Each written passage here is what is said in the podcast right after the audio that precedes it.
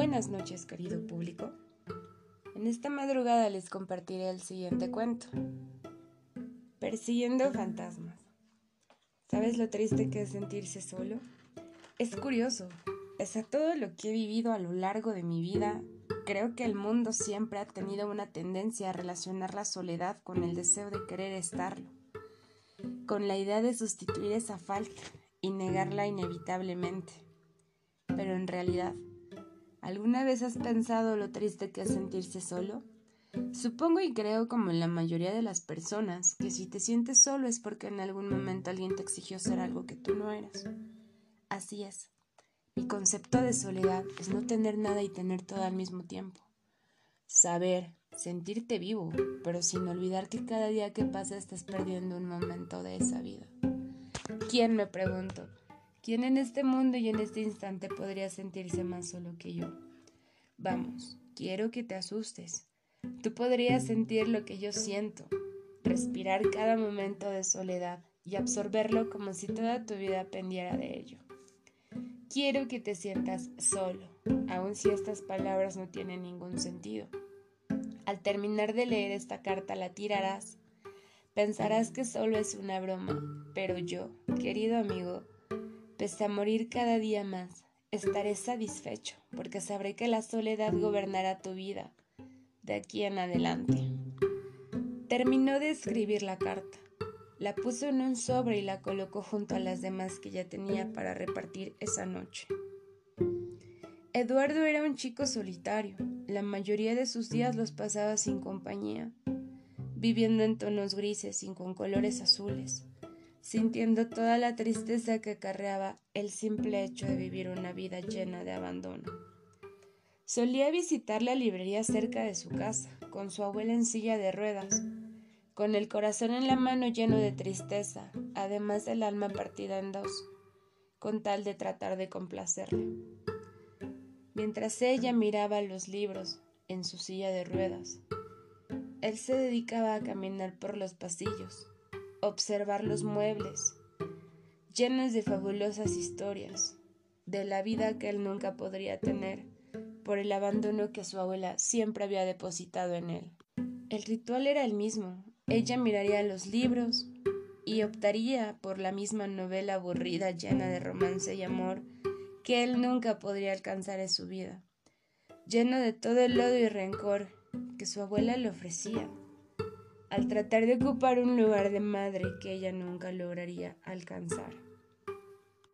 Su infancia había sido una serie de lagunas mentales llenas de caos y desolación, en la que nada para su abuela había sido suficiente, pese al cariño que él intentaba demostrarle a ella. Ella siempre había sido una persona recta de pocos humores, con la que siempre había vivido. Esto al fallecer su madre, y después de que su padre les abandonara en aquella casa simple y vacía, donde ninguna luz y color tenía sentido en la vida de ambos. Su madre había tomado la decisión de acabar con su vida y dejarle al cuidado de su abuela.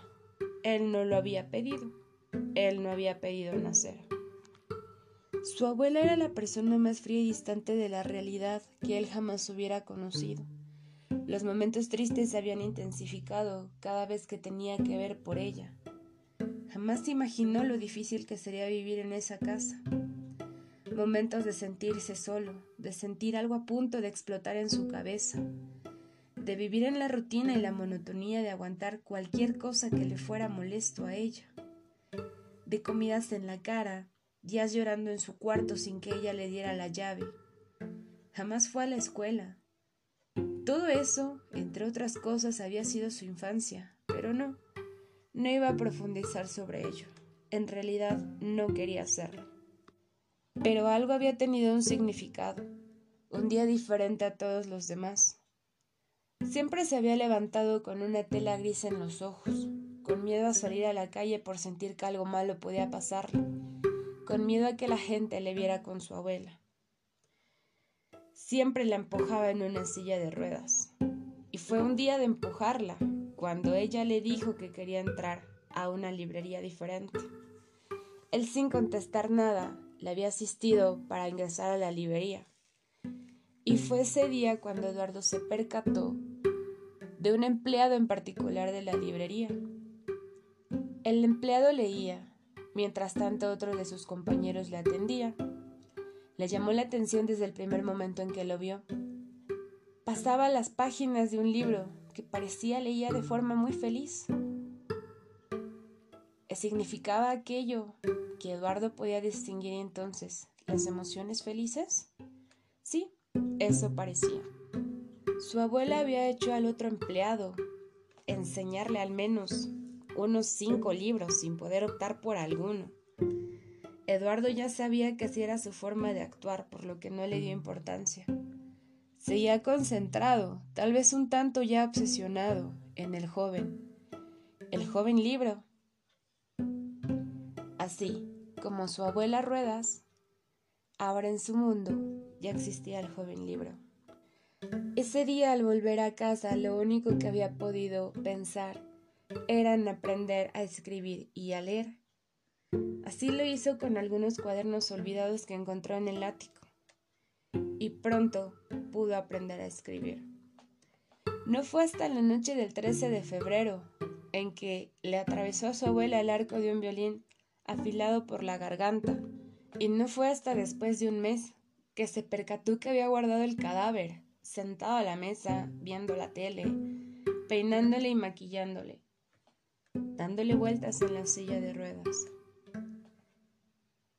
Fue hasta después, cuando la parte que no estaba psicótica de él tomó conciencia y se dio cuenta, o al menos comenzó a pensar, que un demonio habitaba a su abuela y que él al haberla matado tenía que rendirle cuentas a este demonio. La única forma que él había encontrado para pagar su condena era escribir cartas con las palabras que el demonio le susurraba. Y así había empezado el juego demonio chiflado, donde Eduardo escribía docenas de cartas todas las noches. Tampoco notó el poder que éstas tenían hasta que comenzó a mandarlas, a dejarlas en la correspondencia de las personas. Comenzó con los vecinos. Se sentía tan demandado por el juego del demonio chiflado. Y entonces fue ahí cuando concibió que sus cartas tenían un efecto en la cabeza de las personas. Provocaban demasiada empatía. Hacían que el que las leyera se sintiera como él lo hacía. La mayoría de la gente se suicidaba porque no podían manejar la tristeza que les provocaba leer todo eso o en todo caso cometían homicidio. Así que pronto esa parte de su barrio comenzó a vaciarse de personas. Eduardo comenzó a hablar con un pájaro, el cual contenía por un momento las almas de las personas que habían sido víctimas de sus cartas. El pájaro ópera iba hasta él cada vez que alguien moría y le cantaba lo que el alma aún alcanzaba a decirle. Maldiciones, tristezas, reclamos y en ocasiones placer, como el señor que masticó a su esposa durante dos horas para después suicidarse. Él había recibido una carta, por supuesto, de Eduardo, y la había cantado en el pájaro ópera, que siempre había soñado con el canibalismo, pero que no lo habría hecho de no ser por la carta, y le agradecía. Así continuó la condena de Eduardo, matando gente. Quiero que todos se sientan como yo pensaba, hasta que un día el pájaro llegó hasta él, pero no para ser un pájaro ópera, era para advertirle.